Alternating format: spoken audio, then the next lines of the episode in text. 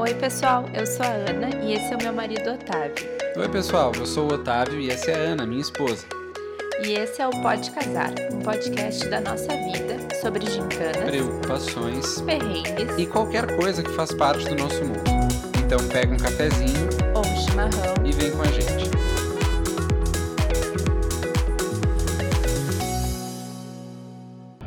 Oi, gente! Oi, pessoal, tudo bem? Estamos de volta com mais um episódio do Pode Casar, nosso episódio número 41. E o episódio número 41, ele vai falar sobre a nossa lua de mel. Mas espera aí, a gente já tem um episódio falando sobre a nossa lua de mel. E a história é a seguinte, se você não ouviu os episódios anteriores, eu vou resumir para ti aqui. Ah, a gente fez um, um dia de casamento civil e religioso em maio de 2021. Logo depois desse dia, a gente saiu numa lua de mel. A gente foi para um turismo de isolamento em Caxias. Acompanha o episódio. Eu não me lembro qual é o número, mas na descrição do episódio vai estar dizendo. Acontece que no final do ano passado, no dia 1 de outubro, a gente conseguiu fazer a nossa festa de casamento. E a gente aproveitou o final do ano e fez uma loucura e foi para uma viagem de lua de mel de novo. Foi isso.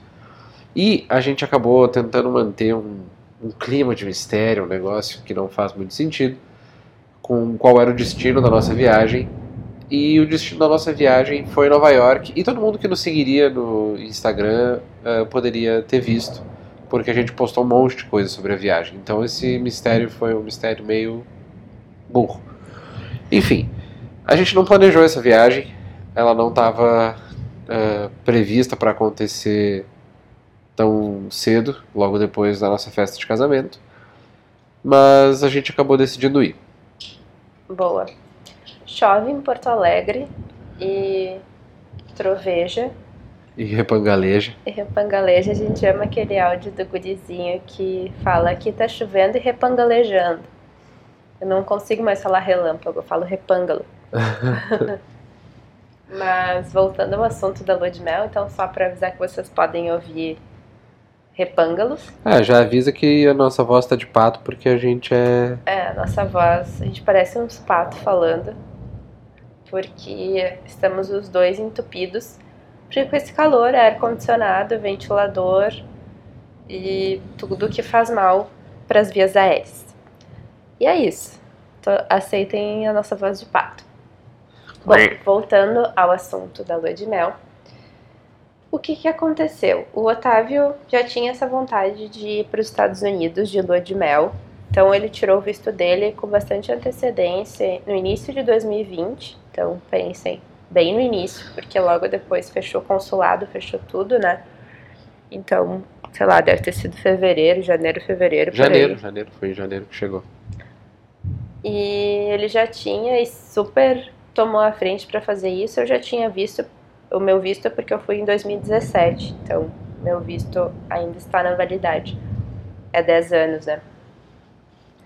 E aí ele tomou a frente e resolveu o visto dele porque ele queria muito ir para os Estados Unidos. E eu sempre achei que era uma grande loucura imaginar que a gente conseguiria dar uma festa de casamento e fazer uma viagem internacional.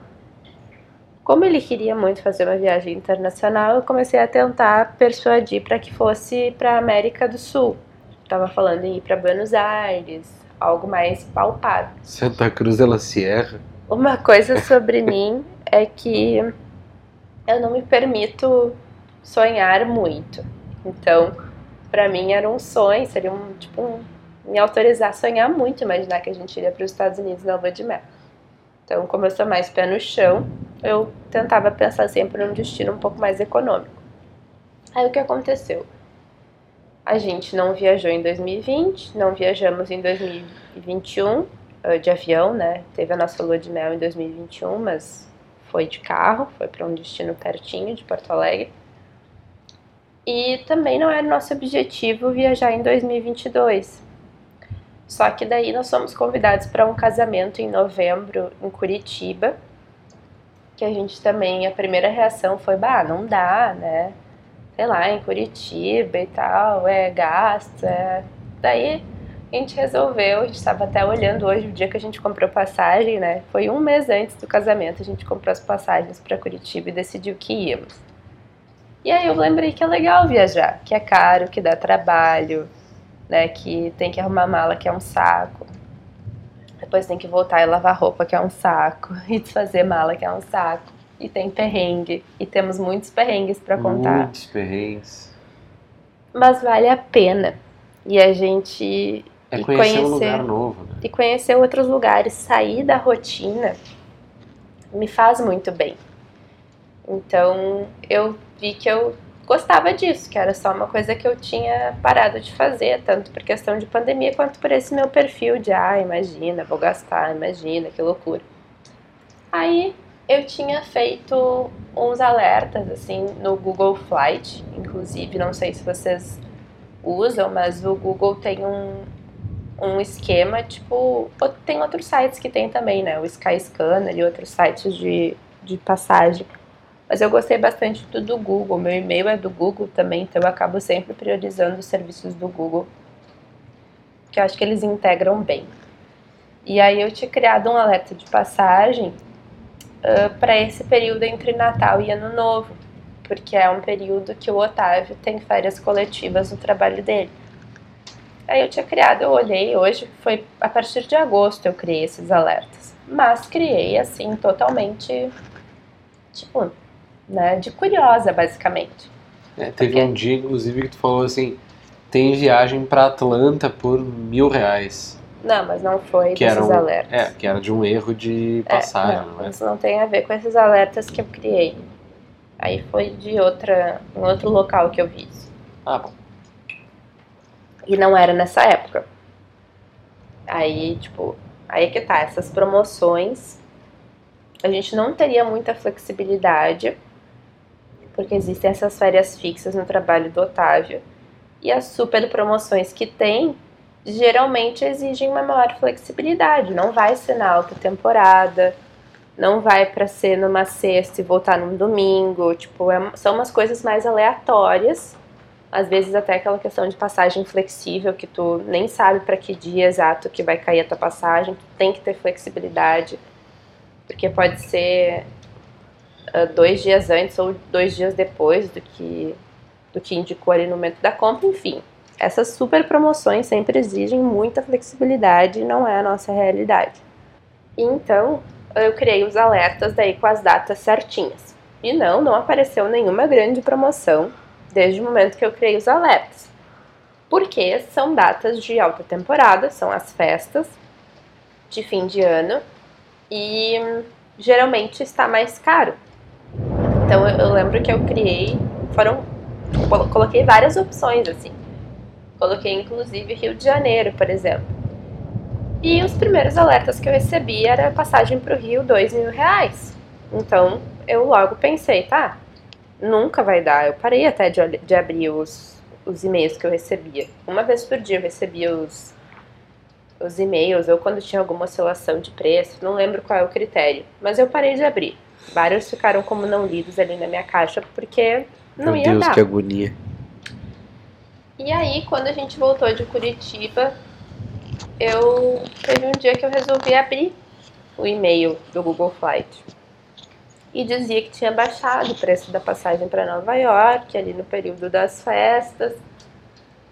E no Google Flight também tu consegue ver, tem uma escala de cores. Então, a, o início da escala é verdinho, que é quando a passagem está mais barata do que a média, depois é amarela, quando está na média, e quando está muito cara vai para cor vermelha. E eu vi que aquele valor que apareceu estava na escala verdinha. E daí eu não falei nada, fiquei com aquela pulga assim atrás da minha orelha, nem comentei com o Otávio. No dia seguinte continuava na escala verdinha. E aí eu falei pro Otávio, e se What if? a gente fosse fizesse a nossa lua de mel para Nova York durante as suas férias coletivas. E aí vocês pensam, a pessoa razoável da relação, a pessoa ah, consciente, a pessoa pé no Que chão, não é impulsiva. que não é impulsiva, racional, libriana, bobagem, ah, vai falar com a pessoa no mundo da lua, tá no meio do dia de trabalho, concentrado em um monte de outras coisas e diz assim: e se a gente fosse para Nova York na, passar o Natal? Obviamente eu disse, vamos, né? Não, tu ficou meio assustado. Assustado, você falou o quê? A gente pode? Tu começou. Tu não lembra que tu trouxe É? os meus questionamentos? Eu Tá, mas a gente pode, a gente tem dinheiro. Que, de onde é que você tá saindo? Aí Tá, eu pode fiz uma sido. conta de padaria, assim, e falei, ó, vai dar, no máximo vai dar metade do nosso casamento, pra ficar uma semana em Nova York. E isso é uma coisa chocante, gente. Então, é verdade, quando dizem que é uma viagem, ou duas viagens, né, ou três viagens, vai depender de qual viagem e qual casamento. É verdade. Tá? Sim. E é uma, uma coisa que impressiona, porque querendo ou não, o casamento é vai durar horas, né? Ou vai durar um dia, se tu contar todo o teu envolvimento e tal. Mas a viagem, né, tu, cons- tu consegue aproveitar mais dias e tal. Então é uma coisa que, que choca bastante. Aí eu fiz a conta de padaria, falei pra ele. E aí ele, tá, então vamos. É, e tem um pouco mais de contexto também, né? A gente foi nesse casamento em Curitiba, que a gente falou dos perrengues e tal. E lá nesse casamento, o noivo, que é meu amigo de infância, ah, nos contou que ele ia pra Itália na lua de mel dele. E aí eu comentei com ele: Ah, mas o euro deve estar insuportável. E ele disse: Cara, até acho que tá. E acho que vai continuar. A única diferença é que daqui três anos eu vou ter, vou estar três anos mais velho. Então, eu vou agora. É, isso era algo que a gente falava desde 2020, que era o meu pé no chão, pé no chanismo, sei lá como falar isso. Cunhando novos termos. O meu pé no chanismo tentando jogar água no chope do Otávio. Tipo, ah, mas não dá, né? O dólar tá muito caro.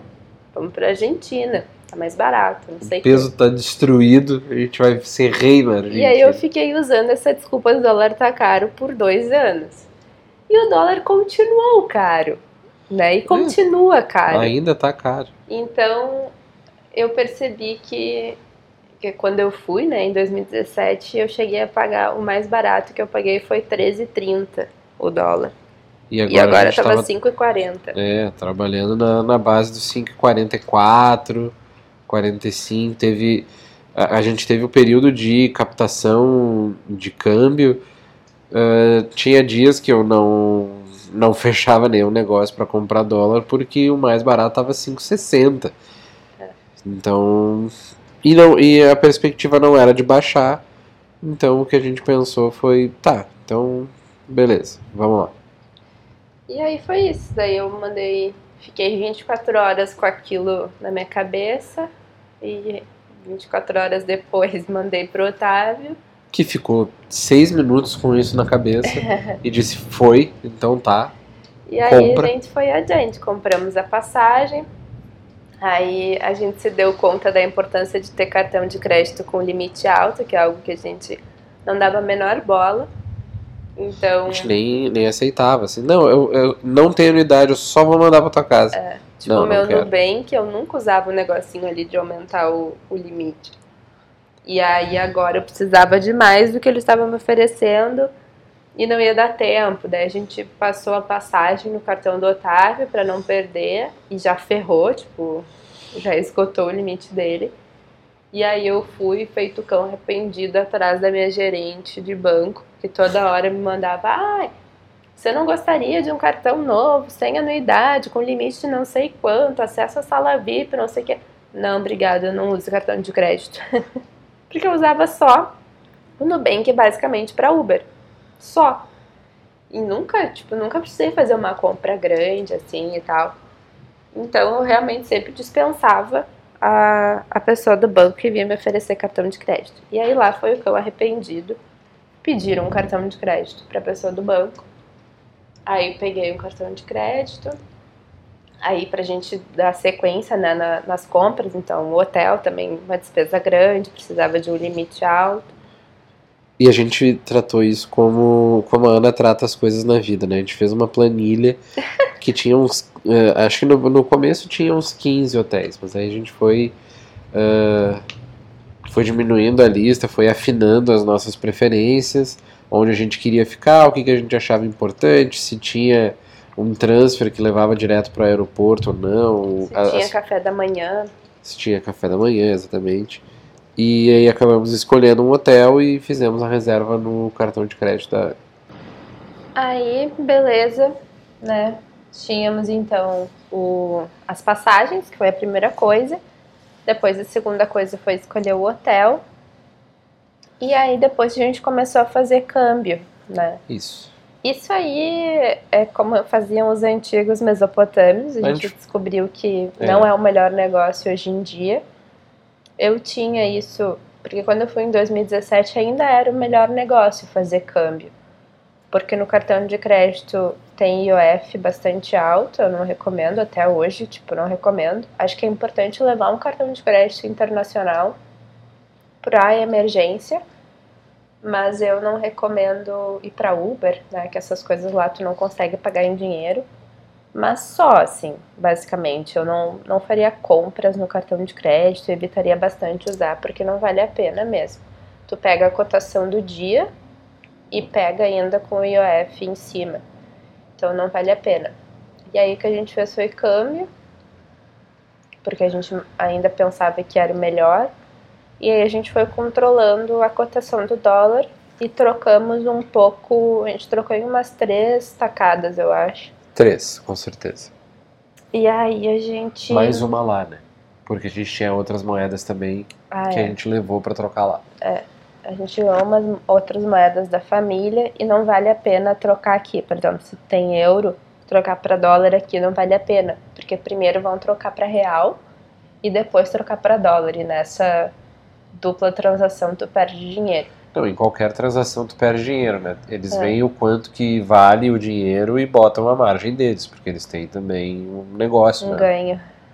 Então tu perde dinheiro duas vezes. Então a gente quis perder dinheiro uma vez só. Levamos os euros para trocar lá por dólar e lá tava mais ou menos um por um. Então tava ok. E daí a gente fez então o câmbio. Aí se tu vai fazer câmbio, recomendável é trocar, não trocar tudo de uma vez, trocando em parcela, porque daí tu faz uma média, né? Tu não corre o risco de ah, troquei tudo e semana que vem o dólar baixa e daí tu, né, fica com aquela sai no prejuízo, digamos assim. Então, se for fazer câmbio, recomendo trocar em, em por etapas, né? Daí a gente fez o câmbio, aí a gente preparou documentação, assim, questão de comprovante de vacinação e coisas que podem te pedir na imigração, tipo levar o teu contra-cheque, levar o comprovante de onde tu vai ficar, do hotel que tu vai ficar. Mas a imigração lá foi bem tranquila. A gente vai pular para a parte de imigração. A gente tem bastante história de aeroporto para contar, tanto dessa ida para Curitiba quanto da ida para Nova York. Mas Isso enche um episódio inteiro, então a gente para um vai guardar pra lá. Ah, uma coisa, a última coisa que a gente fez de preparação foi pedir mala emprestada, né? Mala e organizadores. O Otávio não tinha mala grande, só mala de bordo. Porque É. foi a primeira viagem internacional do Otávio. Tirando Montevideo em É, 2019. não que eu seja super viajada também. Eu fui pra Montevidéu em 2019, Nova York em 2017 e agora Nova York de novo. Mas eu tenho uma mala grande, porque às vezes eu vou até pra praia com essa mala grande, dependendo verdade. de quantos, quantos dias eu vou ficar, eu uso a mala grande nacionalmente. E aqui no, no, no nosso carro ela não paga o despacho da mala. Só quis fazer a denúncia aqui. Daí eu levei a minha mala e o Otávio pegou uma mala emprestada com a minha tia. A gente tava super preocupados porque começou a, a ter o alerta lá do frio. Fez um frio muito superior ao que costuma fazer nessa época lá. E a gente tava com medo que nevasse, querendo que nevasse, porque a gente nunca viu neve, mas ao mesmo tempo com medo de que nevasse por a gente não ter roupa, né, nada pra para esse tipo de clima. Daí eu até peguei umas coisas emprestadas, casaco eu tinha, mas eu peguei luva, peguei touca e uns, uma- uns cachecóis bem grossos emprestados. E o Otávio não tinha nada, não tinha luva, não tinha cachecol, não tinha Não touca. tinha casaco. E foi, pagou pra ver e acabou tendo que comprar uma touca lá. A gente vai chegar nesse ponto depois. Eu acho que de preparação para viagem é basicamente isso. Sim, e falando nesse frio, a gente chegou no aeroporto John Kennedy, no JFK, no dia 23 de. 24, 24. de dezembro. Isso é parte dos perrengues de aeroporto. Um, de manhã cedo. Antes das 7 da manhã a gente chegou. Antes das 7 da manhã do dia 24 de dezembro de 2022 e estava marcando no termômetro menos 14 graus Celsius, com sensação térmica de menos 28 graus Celsius. Tava Bem puxado. Frio. Bem frio. E daí a gente foi para imigração, tava muito tranquila. Isso é uma outra coisa que da outra vez que eu fui, eu desci no aeroporto de Newark, que é em New Jersey. E hum, todo mundo falava que era muito melhor descer lá, porque o JFK é muito lotado, a imigração é muito mais longa no JFK. E eu já achei a imigração em New Jersey longa. Então eu estava preparada para uma imigração bem demorada no JFK. Eu acho que foi a gente foi o primeiro voo que chegou naquele dia. Eu acho também. Porque o pessoal estava chegando para trabalhar. Sério? Uhum. Tinha uma galera. Ou tinha troca de turno, né? Porque o aeroporto de Nova York não deve ficar aberto só em horário comercial. Mas tinha uma galera uh, chegando de mala uh, pro, pros guichês ali. Uhum. E aí foi super tranquila a imigração. Uh, o fun fact é que eu tive que ajudar duas pessoas, três Dois pessoas na verdade. De pessoas, né? é, que não falavam nada de inglês. Mas Isso é bem lá. chocante para mim. Porque o pessoal sabe que vai ter imigração, que vai né, ter que responder pergunta. E vai, na cara dura vai. Daí tinham duas senhoras que não falavam nada de inglês. E uma tava indo pela terceira ou quarta vez já. Então, já foi três vezes para um lugar que ela não fala nada. E nesses dois casos, tanto no casal, na- nas duas senhoras, quanto no cara que também não sabia falar nada de inglês, a, a Ana serviu de tradutora e eram situações muito mais complexas do que a nossa. É, em tipo, termos de as duas estadia. senhoras iam ficar 30 dias, que é bastante tempo. E uma tava indo pela primeira vez, a outra já terceira ou quarta vez que ia. E eu acho que elas não iam ficar em Nova York, acho que elas iam para outro lugar dos Estados Unidos. E, E cara- não falavam uma palavra, que, que é estranho para o pessoal da imigração, né? Mas tá, passaram. O que a gente ouviu dizer é que na imigração o risco de ser vetado é mínimo. O risco de ser vetado na hora do visto, né? Mas o agente de imigração, ele não tem... Não é algo muito comum vetarem alguém. O que mais acontece é eles marcarem situações para acompanhar. Eh, Mas eles não podem dizer tu não pode entrar no país. Eles podem dizer, eles podem comunicar a, a imigração de casos Estranhos. Casos estranhos, isso. E Coisas daí o segundo cara era ainda um pouquinho mais estranho, É. porque era autônomo e ia ficar 30 dias também, ia ficar na casa de um amigo, tipo um endereço, assim, só o que ele tinha. Mas passou também. E depois, daí o cara falou, ah, ah, tu tá com um grupo? Perguntou pra mim, né? O cara da imigração, tu tá com um grupo? Daí eu falei, ah, tô com meu marido. E daí ele, ah, eu já vou chamar vocês então, obrigada pela ajuda. Daí ele chamou eu o Otávio e fez uma ou duas perguntas só.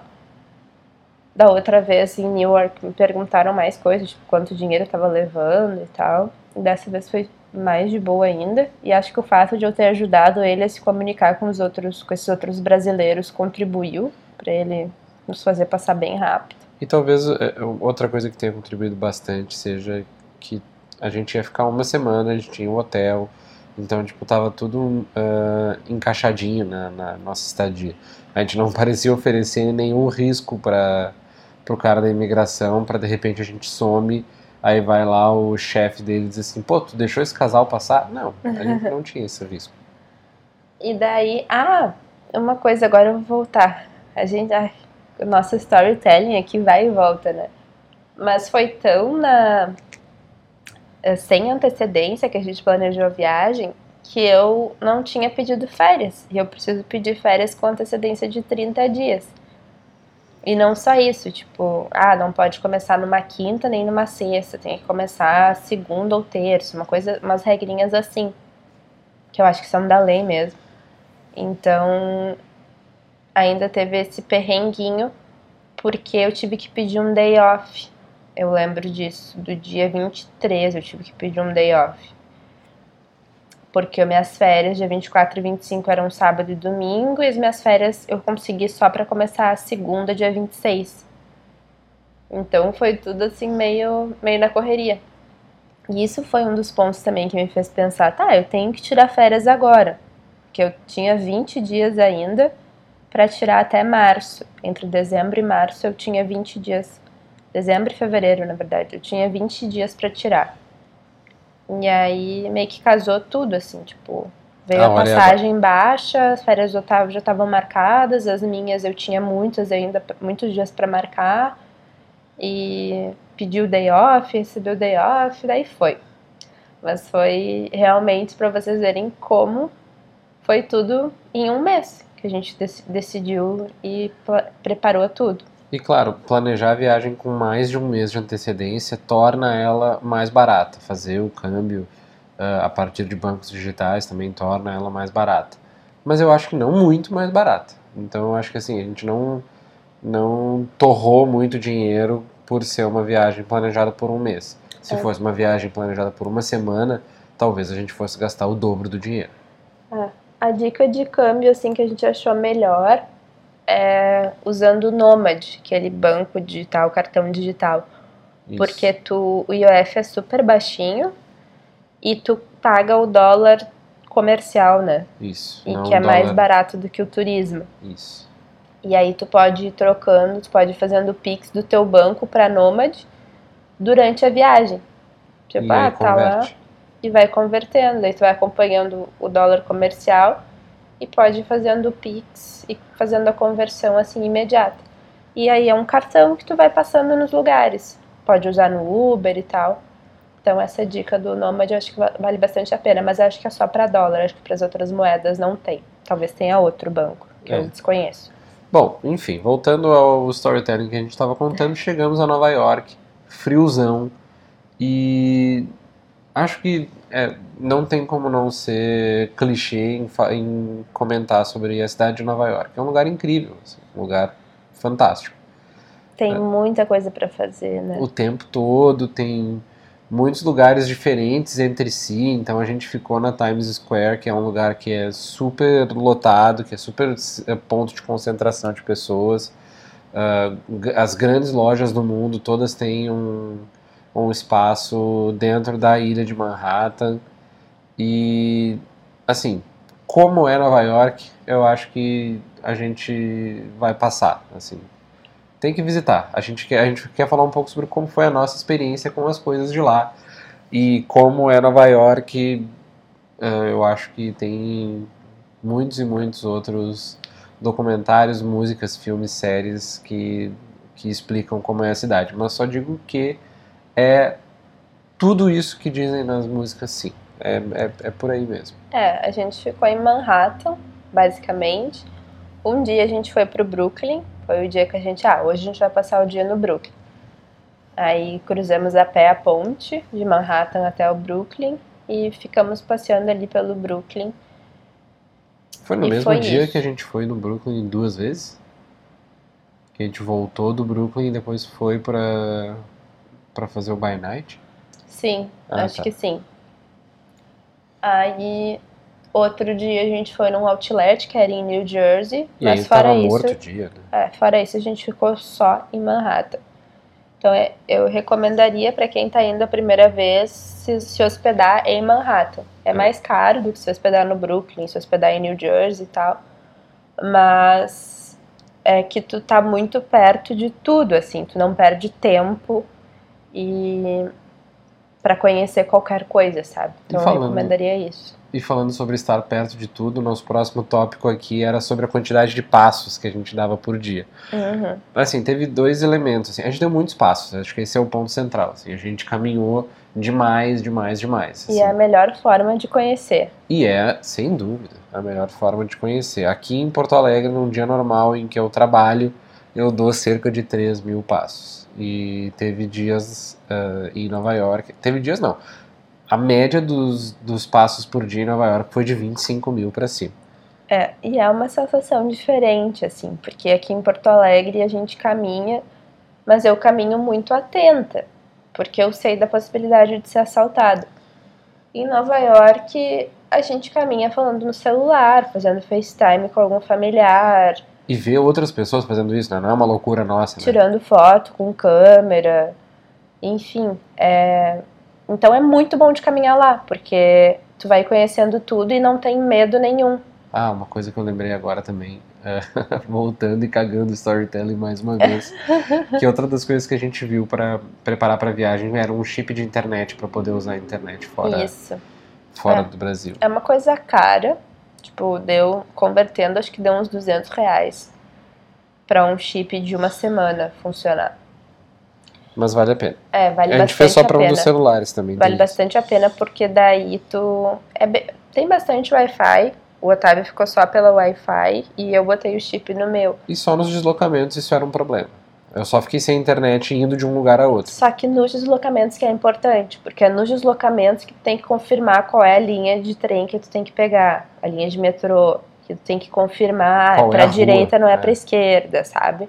Então, pra essa parte de mapas e transporte, eu acho super relevante ter um chip, porque vai te ajudar a não perder tempo, não ter que ficar pedindo informação, que é uma coisa que vai te atrasar, sabe? Tu fica com todas as instruções na palma da mão. É, e a gente não corre o risco também de ter más experiências com locais, né? Tipo, ah, a gente vai pedir informação, o cara vai ser mal educado. Então, a gente sabe, a gente não, não corre esse risco. A gente estava falando sobre os passos e retomando, e retomando isso. eh, a gente sempre tomou a iniciativa de ir de metrô aos, aos lugares que a gente vai visitar. E aí, quando a gente chega nos lugares, a gente pensa, tá, mas é só a 20 quadras do hotel. A volta a gente pode ir a pé. É, Ou a gente se a quer- gente for a pé, tem, tem tal e tal ponto turístico que a gente quer conhecer. Isso. É, teve um dia que a gente queria ir no Chelsea Market, mas aí era feriado porque, sei lá, acho que um cara Era dia nasceu há dois 25. mil anos atrás e aí de repente não abre mais lugar nenhum.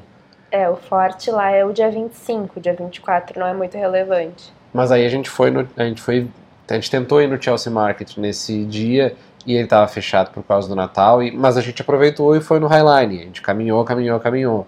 Aí outro dia a gente queria ir no Central Park, aí a gente deu volta e volta e volta no Central Park, no Museu de História Natural.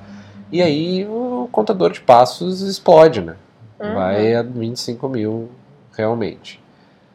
E é, o- e é o que a gente recomenda mesmo, assim, tipo, é bom usar o metrô, é, talvez seja mais útil eh, caso tu vá ficar uma semana, tu comprar por tempo do que por eh, passagens. Mas a gente comprou, a gente ia comprando conforme a gente ia usando. Então a gente acabou gastando um pouco mais do que poderíamos. Um pouco mais do que precisávamos. E uma coisa curiosa, agora que tu falou do dia 25, é que foi um dos dias mais doidos, né? Foi. Nesse dia a gente caminhou 16 mil passos, que ainda tava baixo, a gente tá baixando alto. Mas era o nosso recorde. Mas era nosso recorde. E foi aumentando só até que chegou dias que a gente caminhou 25 mil passos. Eu achava que não era humanamente possível caminhar tanto. Mas em um dia, né? Aí esse dia foi bem engraçado, porque tinha muita coisa fechada e tava chegando perto da hora do almoço. E a gente passou até por um hotel, um hotel, um lugar que eu também almocei quando eu fui em 2017, era o mesmo, depois eu confirmei. E tava aberto. E aí a gente entrou nesse, nesse lugar, não tinha. A gente tinha passado já por vários fechados e tal. E almoçamos nesse lugar. Foi o dia que o Otávio conseguiu ver futebol americano nos Estados Unidos, que era um bucket list que ele tinha. Eu quero ver um jogo de futebol americano ao vivo, não, não ia rolar porque Foi não ao teve. vivo, mas não foi no estádio. É, tipo, no estádio não ia rolar porque não tinha nenhum jogo Nem pra previsto isso o New York Jets serve. Só isso que eu quero dizer. previsto em Manhattan. E mas ele a gente entrou no bar e tinham TVs que estavam passando NFL, não, NBA. NBA. Uhum. E aí ele pediu pra trocar pra, pra futebol americano, que tinha jogo dos Dolphins, né? Tinha, tive a graça de ver os Dolphins perderem ao vivo nos E Estados Unidos. daí o time do Otávio, nosso time, é o Miami Dolphins. E aí o garçom trocou. A gente sentou no bar, pediu o drink. E daí já pedimos a comida ali no bar também, porque era o local mais perto das TVs. E nisso chegou um cara tu vai contar essa história. começou a puxar papo com a gente. E daí ele falou pro Otávio, ai, não te preocupa, eu não tô dando em cima da tua esposa, eu sou gay. Que era uma certeza que a gente já tinha desde o começo. E a partir de então começou a dar em cima do Otávio. é, era só pra deixar claro de que não era, não era ela o, a interessa, o, o que tava despertando o interesse dele. Era eu. E daí a gente ganhou drink. Ele tava com o marido, inclusive, mas ele Tá. deixava muito claro que ele era a whore. Ele ficava falando. A tradução aí vocês procurem, é W-H-O-R-E. W-H-O-R-E. É, W? Eu achava que era H-O-R-E. Não. Enfim. E daí eles adoraram saber que era nossa lua de mel. O marido dele tava com bastante vergonha dele Sim. e pediu desculpas várias vezes porque tava sendo Várias inconveniente. O garçom também me perguntou, tipo, tá tudo bem? Ele não tá incomodando vocês? Eu falei, não, tá tudo bem. É, inofensivo. É, a gente não quer sair daqui e não quer causar. E um pouco antes desse cara chegar, entrou um doido falando que ia fechar o bar. Aham. Ah, o cara entrou no bar e a, e a Esse dia foi louco. Foi. E a chefe ali da, da- do bar, da parte do bar, assim, era um restaurante com um bar de drinks, né? E a mulher era responsável pela parte do bar dentro do restaurante. E a mulher meio que foi até o cara para perguntar o que, que ele queria, e o cara começou a falar em voz alta, dizendo assim: Não, quero só avisar vocês que vocês vão precisar fechar esse lugar, porque o órgão não sei o que, não sei o que, eh, proíbe aqui de estar aberto, não sei o que, não sei o que. Só que quando ele começou a falar nesse tom, a mulher meio que virou de costas para ele, ignorou o que ele falou e voltou a trabalhar. E o, e o bartender falou, I don't know what you're talking about. Falou pro cara e começou a ignorar também, e o cara saiu e, E aí o cara virou e não saiu. fechou o lugar. É, a gente almoçou lá e saiu e ainda estava aberto. Então já era a segunda coisa estranha. A primeira foi esse cara, a segunda foi esse cara que começou a dar em cima do Otávio e pagou drinks pra gente quando descobriu que era nossa lua de mel. A gente falou que não queria. E aí ele mandou, ele pagou um a mais do que a gente tava tomando. O Otávio tava tomando cerveja e eu disse que eu não. O o garçom veio me perguntar: ah, tu realmente quer o outro e tal? Eu falei: não, não quero. Mas ele estava prestes a me pagar mais um drink. Eu fiquei constrangida. Eu tomei, o cara tá querendo investir em mim, então eu sou caro. E daí a segunda coisa foram shots, que ele falou, ah, a gente devia tomar shots. A gente falou, não, não, não. Não, a gente não Dali a pouco não. apareceram shots na nossa frente. Tri bom, acho que foi o melhor shot que eu já tomei. Sim. Parecia, sei lá, um chazinho de limão e mel, assim, muito É. bom. E hum, eles tomaram também shot. Daí ele colocou o número dele no meu celular, disse que a gente tinha onde ficar quando fosse pra Flórida. Qual a chance, né, da gente ir ficar na casa de um desconhecido? É, eu ia ter que trancar a porta do quarto se eu fosse. E aí eu acho que foi basicamente isso. Daí a gente saiu desse lugar quando acabou o jogo. Antes E quando a gente o- conseguiu, na verdade, quando a gente conseguiu se livrar do cara que não parava de falar com a Ele gente. saiu pra fumar e nesse, nesse intervalo a gente pagou e vazou e, e, e saiu sem olhar para os lados, assim, pra ver se ele não ia nos atacar. E foi tão fugidos que a gente saiu que o Otávio queria fazer xixi e não foi Ah, no banheiro. É que assim, a gente ficou três horas eh, no, no bar, desde que a gente chegou até, a gente pediu, a gente pediu umas bebidas esperando mesa, a gente decidiu ficar no, ficar no bar ao invés de esperar mesa, e a gente pediu comida, e a gente ficou conversando com esse cara, e com o marido dele, contou toda a história da vida dele e tudo mais, e a gente bebendo. E quando eu levantei, eu tava com vontade de fazer xixi, mas a gente tava querendo fugir do cara, então eu meio que disse, não, não. Disse Não pra mim mesmo. priorizou. É, é, é, priorizei. É mais importante sair daqui do que fazer Sim, xixi não agora. priorizou o xixi. Ah, tá, isso. E daí a gente começou a voltar a pé em direção ao hotel. Aquelas o 20 Otávio quadras, querendo né? fazer xixi. Não, eram 20 quadras, não tava tão longe assim. E o Otávio querendo fazer xixi. A gente é parado por um casal nos oferecendo para participar de estudos bíblicos. E eles não paravam de falar. E era um estudo bíblico, assim, muito doido. Viajadíssimo, viajadíssimo. Uma loucura. Ah, porque Deus é uma mulher e um homem, e o homem é o criador e a mulher, Mulher é é Jerusalém, porque diz no Apocalipse. E deixa eu ler para vocês uma passagem. E olha que linda essa passagem. E aí ele queria venham nos- aqui conhecer é. o lugar em que hotel vocês estão. Desconversei, falei Times Square. Tipo, não falei o hotel, porque fiquei com medo, sei lá. E venham aqui conhecer o lugar. Aí. Não, a gente tá com pressa e tal. Ele quer fazer xixi. Não, a gente tá falando. Não falei, deveria ter falado. E Não, eu não falei e porque eu te tava com medo. Entrar. Eu É. tava com medo de me fazerem entrar. Não, sei, daqui a pouco eu saio de lá pastor da igreja. Para. Melhor não. Aí nos fizeram ir até a frente. É, é muito louco isso, porque eles vão dando os passinhos, né? Eles te param, aí perguntam como tu tá, perguntam o que, que tá achando da cidade, aí falam da Bíblia, aí perguntam mais alguma coisa não religiosa, aí falam da passagem, aí tu diz que tá com pressa, aí tu diz, É não, então só vamos. Então toma, esse, toma só aqui esse panfletinho, a gente tá aqui tal e tal dia. Aí vem outro assunto. Aí Vocês a não gente tá querem com mesmo pressa. passar ali lá? Ah, vamos só ali na frente, então, só pra gente mostrar onde fica e vocês verem. Vamos ali na frente. Ah, deixa eu ler outra passagem aqui. Aí fala outra coisa não religiosa. Vocês realmente não Aí querem volta. entrar? Não, vamos entrar rapidinho, não, sabe? E aí foi, sabe? Pelas beiradinhas eles vão indo. Quando tu vê, tu tá na teia ali do, da religião. Do é neopentecostalismo. do neopentecostalismo. E daí a gente conseguiu se livrar deles depois de uns bons minutos e conseguimos chegar num banheiro depois de muito custo. Com Bah, fila, o Otávio ainda estava nervosíssimo que não fosse conseguir segurar. Bah, Imagina essa história. Fazer xixi na calça no dia de Natal em Nova York. Muito esqueceram de mim, né?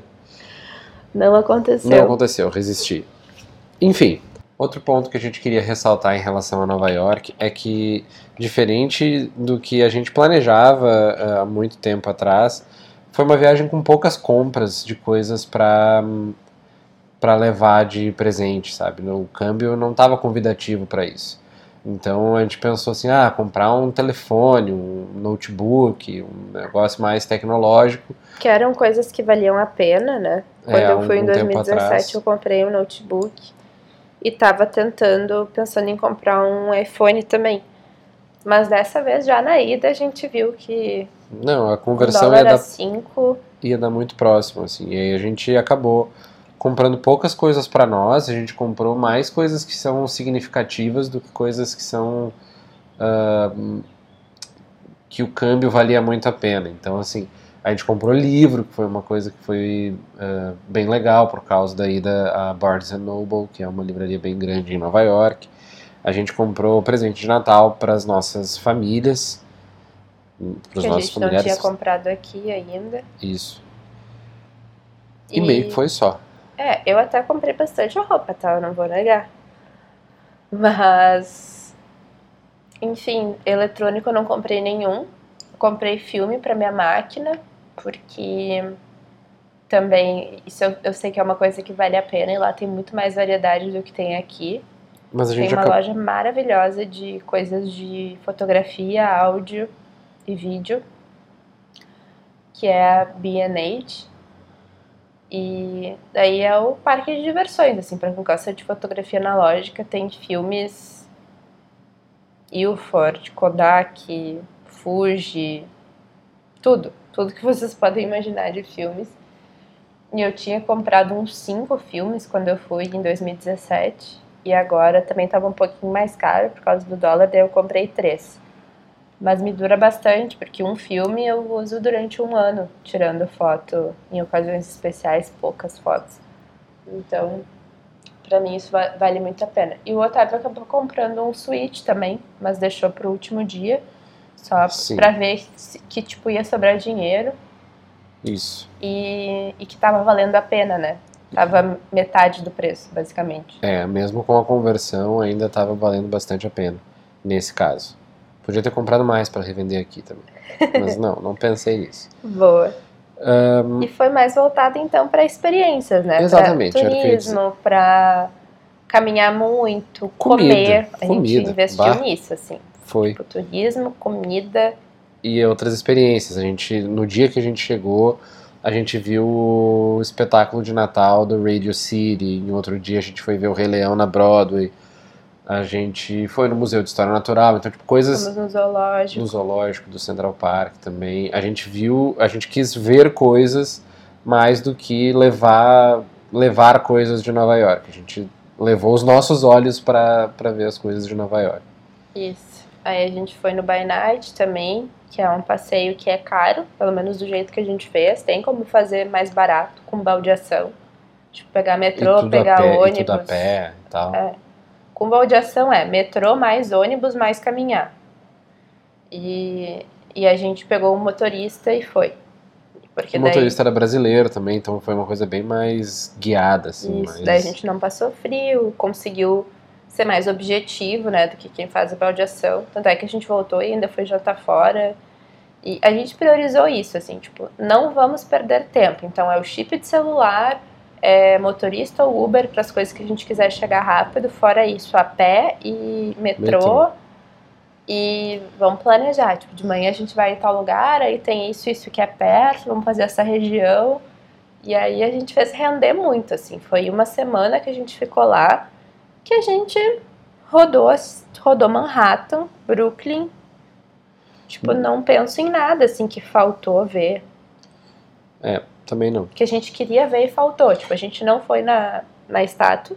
A gente não abriu foi... mão de várias coisas, né? Não fomos na estátua, não fomos. Base, a gente foi, ficou. Só rondou ali o distrito financeiro, a parte sul de Manhattan, porque não tinha nada que a gente tivesse muito interesse em Eu ver lá. Eu fui em 2017 e tem o touro, que tocar no saco do touro da sorte. Não tenho tanto interesse. E achei bem sem graça, assim, em o sacos, distrito financeiro. Depois, a estátua também não quis ir em 2017, não quis ir agora, só ver de longe já é suficiente para mim. Observatórios como um todo, a gente também não foi. Observatório também não fui em 2017, não fui agora. Acho que é muito caro para observar. Para olhar de longe as coisas, né? É, de cima e de longe. Então, assim, de coisas que a gente queria fazer, a gente fez tudo. Tudo. Tudo, tudo, tudo. Eu não fui no jogo da NFL, mas não tinha. Então também não era uma opção. Não era uma opção. Uma coisa importante que a gente recomenda em relação à viagem para Nova York especificamente é que assim é muito legal uh, ir, no, ir no Natal por causa das decorações e tudo mais, mas acho que o Natal em si não, não é o melhor momento para se estar em Nova York porque é muita muita gente, muita multidão, assim, tudo muito lotado. Eu, a Ana falou que eu comprei o Switch lá. Eu comprei o Switch na terceira vez que a gente tentou ir na loja, porque nas duas primeiras tinha uma fila de virar a esquina, assim, pelo menos uns 600 metros de fila. E a loja claustrofobicamente cheia. É, e difícil de caminhar e tal. Não é, não é um povo agressivo que briga pelas coisas dentro das, das lojas, mas é um negócio que tu tem que pedir licença o tempo todo para fazer qualquer coisa. Assim. Eu queria comprar uma camiseta dos Dolphins, de alguma coisa da NFL, e em todos os lugares que eu entrava, uh, eu tinha que rondar e, e, e, dar a volta em centenas de pessoas que estavam também turistando lá. E não é culpa delas, eu era mais uma dessas pessoas na multidão. Mas a Ana em 2017 foi na época do Dia de Ação de Graças e Halloween, logo depois do não. Halloween, né? É, já não tinha mais decoração de Halloween nenhuma. Era dia de ação de graças e Black Friday. E eu peguei, já consegui pegar a decoração de Natal, então, tipo, fim de novembro eles já começam a decorar. Eu fiz esse mesmo passeio by night em 2017 e vale muito a pena quis fazer de novo, porque é uma coisa assim de filme, as decorações de Natal do, de Diker Heights, que é um bairro do Brooklyn, perto do, do Brooklyn. Vi também a árvore do Rockefeller, vi as vitrines da, da Sex, Saks, sei lá. Sex. E então, tipo, eu peguei tudo e fui início de no... e fui fim de novembro, que tava mais tranquila a cidade. Sempre é cheio, sempre é Nova York, né? É um destino turístico muito estourado, então Mundial. nunca vai estar tá vazio. Mas eu acho que é uma boa, assim, início de dezembro, fim de novembro, porque tu já pega a decoração e não está tão cheio. E tem umas coisas legais, tipo, no Thanksgiving tem a parada da Macy's, que tem. que é tipo um, uma, uns carros de carnaval, como é que Alegórico. se diz? É, uns carros alegóricos, assim, com, com anim... bichos e tal, bichos de pelúcia, coisa assim. Então essa parada também é um evento legal e no Thanksgiving. No, nos holidays é bem cheio, então tem coisas que são um destino turístico muito estourado que se tu não tiver uma estratégia, talvez tu não consiga conhecer. Tipo, para quem quer muito em observatório, nessa época é horrível. Todos os que a gente passou estavam com filas quilométricas. A gente não quis ir, não queria, né? Mesmo que Não não estava nos planos, não, foi uma coisa que a gente planos, abortou. Mas se alguém tem interesse, então deve considerar ir numa, numa época menos estourada para conseguir ir nesse, nos observatórios. Os museus também, tipo, aí vai no primeiro horário ou então vai começar a ficar muito cheio. No Museu de História Natural a gente foi assim que abriu.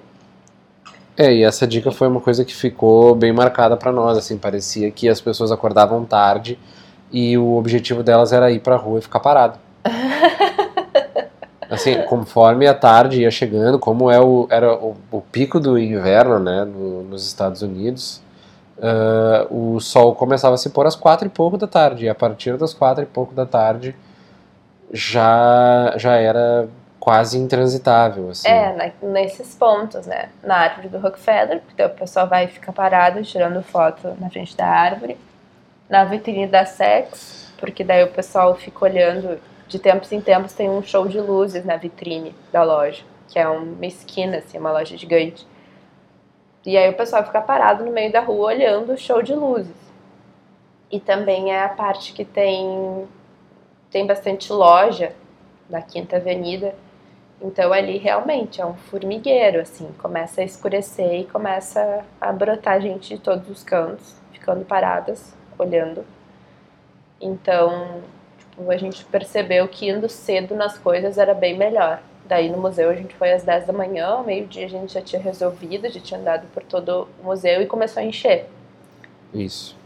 Aí tem que ter estratégia, assim, não que não dê pra ir, mas pensa que a multidão atrasa um pouco algumas coisas e tem que ter uma, uma estratégia um pouco mais definida. Bom, a gente foi, como a gente está falando agora, no Natal, né? E o Natal é um feriado religioso. E uma coisa que a gente já tinha estabelecido na nossa ida era que a gente queria ir à missa de Natal na, na Catedral de Nova York, que é a igreja, a paróquia de St. Patrick. Que era também, co- convenientemente, na Times Square, então era ali perto do, do hotel. E a gente só trouxe esse ponto porque ir à missa num outro idioma é um negócio muito doido, muito doido. Uh, ver como ah, as coisas que a gente está acostumado, a- o progresso da missa, como a gente está acostumado a ver, ele acontece igual. Um, mas diferente de qualquer outro lugar onde a gente pode acabar assistindo a missa, assistir a missa de Natal na igreja em Nova York acabou virando também um evento turístico. Então a gente chegou na igreja mais ou menos uma meia hora antes da missa começar. E a gente e eu eu pelo menos cheguei com um pensamento de Porto Alegre assim, de que a, a gente chegando meia hora antes a gente ia conseguir sentar, ia conseguir rezar, ia ficar mexendo no celular enquanto espera a missa começar. E a igreja estava cuspindo gente pelas pelas rosáceas. E e estava muito cheio. Tanto que a gente chegou, estava terminando, a gente ia na missa das 17 horas.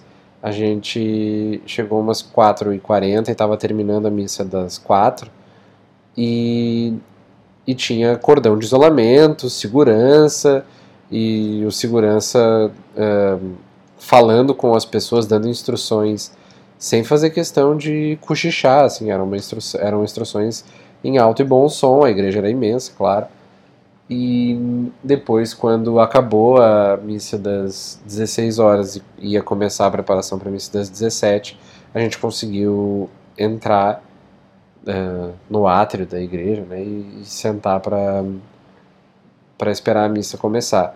E é engraçado, né, como eh, eles tinham uma organização de evento para a missa, assim, e era uma missa ah, dominical normal, como de todos os domingos, mas era domingo de Natal, né? Uma missa mais importante. Mas aí uma, uma pessoa tava, foi dar um, uma corridinha, um jogging, para chegar até o, o seu lugar E o segurança já virou pra pessoa e disse assim: Ô meu, não corre aí. Isso aqui não é uma pista de corrida. Nesse, nesses termos, assim. Então, é um. Foi uma experiência muito, muito diferente, assim, muito, muito legal. A maioria das músicas uh, eram, são músicas que a gente conhece uma versão em português. Assim, isso é uma coisa engraçada de, de ver também. Boa. E uma outra coisa diferente também, que não aconteceu para mim em 2017, quando eu fui, foi que a gente agora uh, teve programações com amigos, assim. Então, aconteceu a curiosidade de uma amiga minha de colégio estar indo também para Nova York passar o Natal e o Ano Novo. E aí no dia que nós fomos ao Brooklyn, a gente encontrou com ela e fizemos todo o passeio ali no Brooklyn junto com ela. Isso foi bem legal, fazia um tempão que eu não via ela. Ela tá morando no Rio. E depois também em outro dia, em outros dias, Antes. né? Dois dias, a gente encontrou o Marcelo, que é nosso padrinho de casamento, que mora em Washington. E ele foi para Nova York, ele pode trabalhar de home office. E aí ele foi trabalhar de Nova York para nos encontrar. E aí a gente fez algumas programações com ele também. Programações muito legais, né? Teve uma noite que o, o Marcelo nos botou debaixo do braço e disse: Eu vou levar vocês para uma programação noturna em Nova York. Que foi incrível. Ele nos levou para comer um churrasco coreano. Eu nunca tinha comido comida coreana, tava no meu bucket list. Eu também nunca tinha comido. Depois ele nos levou para um bar uh, que é frequentado por pessoas que gostam muito de musicais da Broadway e que tinha um piano no bar, os drinks eram relativamente baratos, muito baratos para o padrão americano e relativamente metade do preço é. lá, né, do que a gente pagava em outros lugares lá. Esse bar era metade. E, e tinha sempre uma pessoa que, colo... que tocava no piano músicas de musicais da Broadway e todo o bar cantava, claro. Uh, todo mundo que conhecesse as músicas. E, e parecia um lugar muito legal, um lugar muito, muito bacana. E depois, para fechar a noite, ele nos levou no Comedy Cellar, que é um clube de comédia, de comédia para quem faz stand-up e que geralmente tem algumas visitas bem de fam comediantes famosos. De comediantes famosos. Não foi o caso né, no dia que a gente foi, mas foi um dia bem engraçado, uma noite que estava bem divertida. E esse caso foi curioso porque a gente, na fila, a gente estava vendo que estavam pedindo documento. E a gente não tinha nenhum documento americano. E o passaporte a gente estava deixando no hotel porque é um transtorno perder o passaporte, né? A gente estava andando com a cópia só do passaporte. Eu sei que é um, uma coisa que divide opiniões. Tem gente que diz, ah, tem que andar sempre quando está viajando com passaporte. E tem gente que diz, olha, anda com uma cópia, porque se, se tu perde o teu passaporte, meio que Fora, ferrou, assim. Lá. Tu tem que ir num consulado, tipo, do Brasil, tirar outro passaporte. É tipo uma função, assim, gigante. Só imagina. Eu sei porque uma tia minha teve a bolsa roubada e levaram o passaporte numa viagem internacional dela e, tipo, meio que ferrou, assim. Então a gente não tava andando com passaporte. Daí a gente mostrou a cópia e ele disse, ah, no copies. De documento. É. é. Daí eu falei, ah, a gente só tem documentos do Brasil. E ele, ah, pode ser, a gente é internacional aqui. Daí a gente mostrou, eu mostrei minha identidade, o Otávio mostrou a carteira de motorista dele. Inclusive, descobrimos que a carteira de motorista brasileira é aceita lá. Dá pra Pode dirigir, dirigir uhum. com a carteira de motorista do Brasil. Não precisa tirar aquela carteira internacional que o pessoal fala. Mas não dirigimos lá, só descobrimos isso e achamos bem legal. É. E completando a tríade de programação com amigos, tem um outro padrinho nosso que mora na Califórnia que queria muito poder nos encontrar, mas ele está com filha pequena e a Califórnia é literalmente do outro lado do país. Então ele nos patrocinou uma janta num restaurante bacana que a gente queria muito ir. Então a gente também é muito grato a, a esses três, principalmente esses três amigos que fizeram nossa viagem ser um pouco mais legal ainda. Mais alguma coisa? Sim. Não, acho que passamos por tudo, assim, não, não tem como fazer um episódio dia a dia, né, com a nossa programação, mas se alguém tiver interesse em saber que programação a gente fez Eu vou ter o maior prazer de Mandar áudios imensos esquematizar isso e, e- Não, aí eu faria um, um documento Fazer uma apresentação, né? Botar no Keynote. É, enfim. E, e posso compartilhar com as nossas dicas e locais que a gente comeu e, e comemos bastante. né? Não Inclusive teve, com a nossa avaliação também. É, a gente não fez dieta em Nova York. Comemos tudo que tivemos vontade de comer. Ah, o café da manhã já vinha com bacon and eggs. É. Então. E tudo é gigante, Tudo gente. muito grande. Desde, desde as frutas. A banana deles é a banana caturra, que eu não gosto muito, mas é o dobro É do da tamanho do banana pepino japonês. tem aqui. A maçã é o dobro da nossa maçã. É do tamanho de uma os bola de pratos boliche. São Exagerei. gigantes, os pratos individuais. Tipo, é muito louco. As comidas são gigantes. Super dá pra dividir prato. Qualquer prato que a gente comeu, tipo, com pouquíssimas exceções, tá? Quase qualquer prato que a gente comeu Dava pra dividir. era divi- dividível por duas pessoas. Mas é isso, Nova York ficou para trás, nós voltamos para o Brasil. Estamos aqui na capital do mundo, Porto Alegre. Forno Alegre. É, agora Saímos tanto dos menos 14 para os 37 graus. positivos. E agora a gente vai sair da análise de Nova York para ir para os nossos quadros. Boa. Posso começar com o Zé Bronquinha. Vocês lembram que a gente comentou da multidão, né? Ali na Quinta Avenida, no Rockefeller, na St. Patrick's, tinha sempre muita gente. E algo muito irritante em multidões são carrinhos de bebê. E sei lá, desculpem se eu estiver sendo muito hater, porque são bebês. Mas assim, é horrível. Tipo, é, é muito ruim. Vem aquele carrinho de bebê passando por cima dos pés de todo mundo. Tipo, não tem mais como dobrar o carrinho e botar embaixo do braço? Não sei. Porque não tinha bebês, isso o Otávio reparou bem. Eu Não fazia, eu fazia minha cara de quem vai olhar para bebê e aí baixava a cabeça para olhar pro carrinho e não tinha. Os bebês estavam no colo, eu acho que nem tinha como. O ar tava tão rarefeito ali no carrinho que eles iam, sei lá, passar mal. E aí os pais pegavam os bebês no colo para não serem esmagados e ficavam andando com aquele carrinho, parecia uma patrola assim no meio da multidão. E era irritante porque tu tava caminhando na multidão e meio que via, tipo, na altura dos olhos, era como se tivesse um buraco, daí tu se direcionava. Ah, é um carrinho de bebê. Eu vou passar por ali. Não, não dá. Tem um carrinho. Então, galera, é muito estranho. E eu fiquei muito impressionada com a coragem dos pais também de viajar para um lugar assim de tanta multidão com crianças de carrinho, de menos de um ano, assim, as crianças.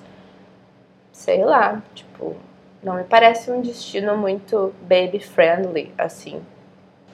Bom, meu Zé Bronquinha, eu não sei se é culpa do frio da cidade ou do fato de eu ser peludo, mas em todos os lugares dentro do quarto que eu tentava tocar eu levava um choque. E, meu Deus, é uma coisa que eu não me acostumei.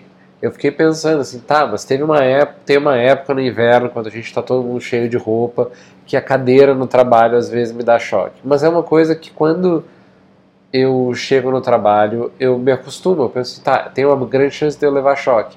Aí eu me aterro de alguma maneira. Só que no em Nova York isso eu- eu- era muito pouco tempo e era no tempo que eu estava dentro do hotel, que era onde eu ficava mais relaxado, então eu tomei susto de choque muitas vezes e foi insuportável. Não, não foi insuportável, exagerei um pouco. Mas foi muito chato ter que tomar cuidado em cada lugar que eu vou encostar e eram coisas assim que não estavam. Era só estática. Era só estática. Foi muito chato, foi horrível, é meu Zé Bronquinho. Sobre o arrasta pra cima, né? Arrasta, arrasta pra cima é um pouco previsível, porque eu já falei disso nos minutos anteriores do episódio. Eu sugiro muito, a gente vai fazer arrastas pra cima de Nova York. Como foram os Zé Bronquinhos. Foi difícil escolher só uma coisa cada um. Mas o que eu escolhi foi o By Night em Diker Heights, que é esse bairro onde os moradores é um bairro só de casas e fica muito próximo de Manhattan. Então isso é curioso, porque em Manhattan não tem casas, são só prédios e muitos arranha-céus. E aí, sei lá, uns 40, 50 minutos da, de Manhattan tem esse bairro só de casas e casas gigantescas. E o nosso motorista estava dizendo que era muito mais barato morar ali. É caro ainda, né? Porque é dólar. Caríssimo. Mas é muito mais barato morar ali do que morar num, num apartamento minúsculo em Manhattan. Muito mais barato morar numa casa gigantesca, com pátio e tal. Então isso é muito louco. E aí as pessoas levam muito a sério essa história de decoração de casas nesse bairro. Uhum. E não tem competição, não tem prêmio, não tem nada. Fazem porque realmente gostam muito. E se, e se tornou um, um passeio, assim, para os turistas. E aí tem empresas que fazem a decoração, porque é tanta luz que às vezes precisa de um planejamento elétrico para dar conta dessa, desse consumo de eletricidade, da iluminação das casas e é luz em locais de difícil acesso, tipo no telhado, coisas assim. Então tem uma empresa especialista em fazer essas decorações, fazer um projeto e, e realizar essa decoração. E é lindo. É, é um passeio que eu acho muito imperdível para quem vai nessa época. Eu consegui ir fim de novembro, início de dezembro, então começam cedo as decorações lá. Da minha parte, o arrasta para cima é comida, porque o gordo tem que falar de comida. E a gente comeu muita coisa boa em Nova York. Muito, muito, muito, muito. Eu poderia fazer, sei lá, acho que pelo menos seis arrasta para cima. Eu comi bem melhor nessa ida do que em 2017. Porque em 2017 a gente estava comendo no que tinha perto. Ah, não, gente... E nem sempre era um lugar bom. E dessa vez a gente pôde planejar, tipo, não, tem tal restaurante que eu quero ir, vamos ver fica perto do que, quando a gente for em tal ponto a gente almoça nesse restaurante. E eu lembro que da outra vez eu voltei, tipo, nervosa para comer arroz, feijão, comida brasileira boa. E dessa vez eu Não. não senti isso, porque eu comi tão bem lá que eu não senti essa saudade de comida de casa. Mas desculpa, te cortei. Mas o lugar que eu mais queria recomendar, o lugar que eu acho que é o ponto um imperdível de caso seja Nova York e precise comer alguma coisa, é o Café Habana. Habana como a capital do- de Cuba, né? que em português a gente chama de Havana. Ahn, eles têm um prato que se chama grilled corn, que é uma delícia, um negócio que eu não sei, eu acho que a língua portuguesa não criou ainda palavras para descrever o quão maravilhoso é. É um prato, é um milho cozido, como se fosse o milho que a gente come na beira da praia, mas ele não é como o milho que a gente come na beira da praia só com manteiga e sal, que também é bom, mas não é disso que eu tô falando. É, é- tem uma cremosidade, porque vai queijo, porque vai limão, porque vai um creme, é um é, vai páprica. É uma coisa apimentada. E é um negócio que morde e tu vê estrelas, assim, é um negócio fantástico. É, grilled corn, eu fui procurar depois. ahn, Esse aí eu sabia que ia fazer sucesso. Bah, o eu- Otávio ama milho. E eu já nossa, tinha ouvido falar muito bem desse restaurante.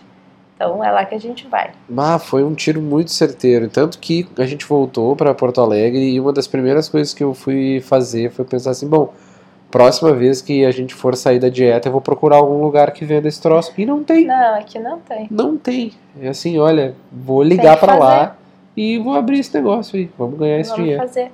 Aprender a fazer o milho. É muito bom. Foi a tua comida favorita lá? Foi. Foi a coisa que eu mais gostei de comer. E assim, a gente foi em restaurante caro. É. Saindo da Broadway, a gente foi num restaurante ah, de Francês. gente rica. Pra, pra rico. E não foi tão bom. E o Café Havana é tipo um café numa esquina na, no Sorro, assim. Não era. É, mas Sorro é bairro chiquezinho também. É, mas era um bar. Era É. uma, um armazém, café. praticamente. Um café, isso. Sim. Seria tipo aquelas cafeterias que o café no copinho de boteco, sabe? É. Copinho isso. americano. Seria que nem aquele barzinho que tem na frente da Cinemateca Capitólio, Porto Alegre Rules. E por fim, nosso último quadro, o É Pra Casar, Também temático de Nova York. também temático de Nova York. O meu é pra casar, é em agradecimento ao meu mariduco, que fez o câmbio. Esses, essas idas ao câmbio ficou sob responsabilidade dele. Eu tenho a tendência de me sentir sobrecarregada. uh, em viagem, porque eu tenho essa coisa de querer planejar e tal. E aí o câmbio, ele falou, deixa comigo. E tu tá proibida de te preocupar com isso. É, isso é importante me dizer para às vezes assim. E daí ele trocou o dinheiro pra gente e também ficou responsável pelo balanço de caixa diária, diário que a gente fazia lá uh, em Nova York. Então, tipo, ah, todos os dias a gente contava quanto dinheiro a gente ainda tinha e por organização, assim, e via se precisava reabastecer as carteiras, né, que a gente gastou coisas no dia anterior e aí queria levar uma grana uh, na carteira. E aí ele ficava com isso e sempre uh, mandava no WhatsApp pra gente ter o controle. Ah, temos tanto e tem tanto com a Ana, tanto com o Otávio. Isso era bem bom. Uh, tanto é que a gente trouxe dinheiro de volta, assim, porque a gente estava bem organizado nessa parte financeira. Eu vou complementar o É para Casar, porque eu acho que vale, vale mesmo o elogio. É, a gente ainda deixou nesse, nessa nossa organização financeira, que até poderia ser um ponto a gente mencionar durante a viagem, porque uma coisa que a gente fez e que, foi, e que fez, deu muito certo para nós é que a gente fez também quanto que a gente pode gastar por dia para acabar o dinheiro no último dia.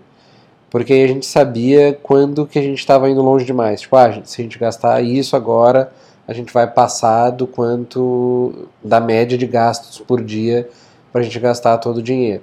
Então a gente não chegou nessa média nenhum dia, o que resultou em a gente conseguir trazer dinheiro de volta. Isso aí.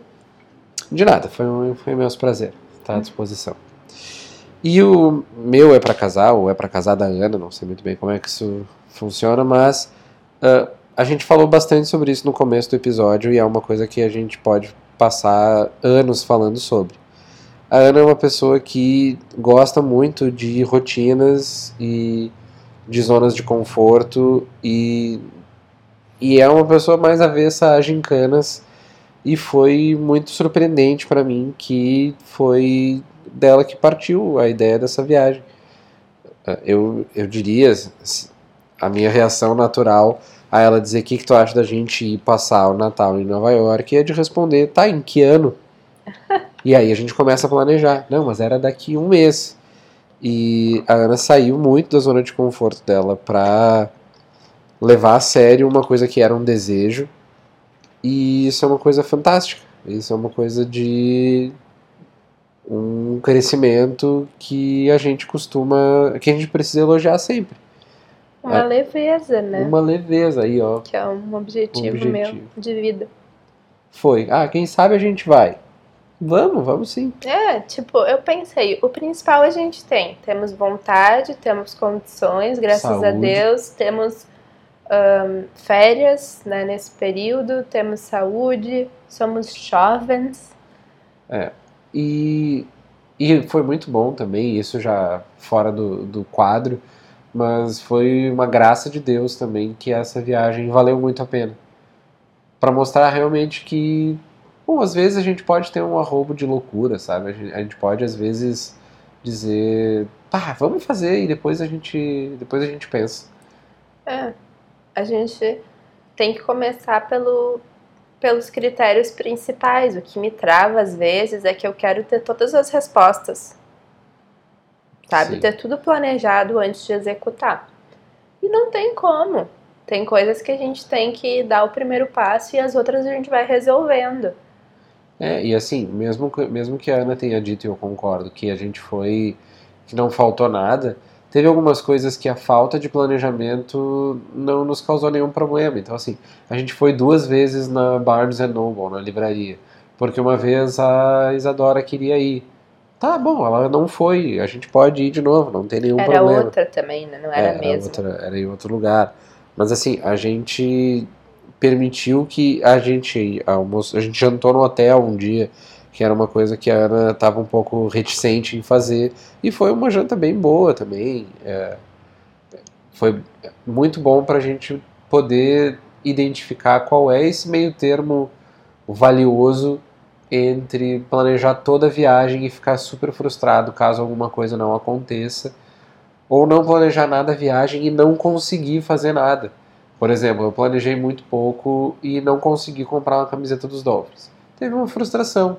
Mas como a gente planejou muito bem outras coisas, eu consegui compensar essa frustração com.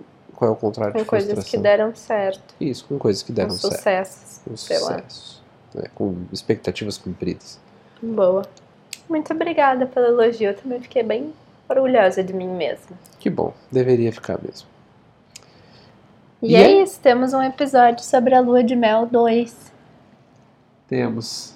Ahn, voltaremos um dia. Não sei. A gente tem em pauta. A gente tem que falar sobre os perrengues de Mas, avião, amor, né? se o pessoal fala que a gente casou três vezes, falta uma lua de mel. Ah, é verdade. e aí? Será que a gente vai pra essa lua de mel? Cenas dos próximos capítulos. Obrigado por tudo, gente. Beijão. Beijo.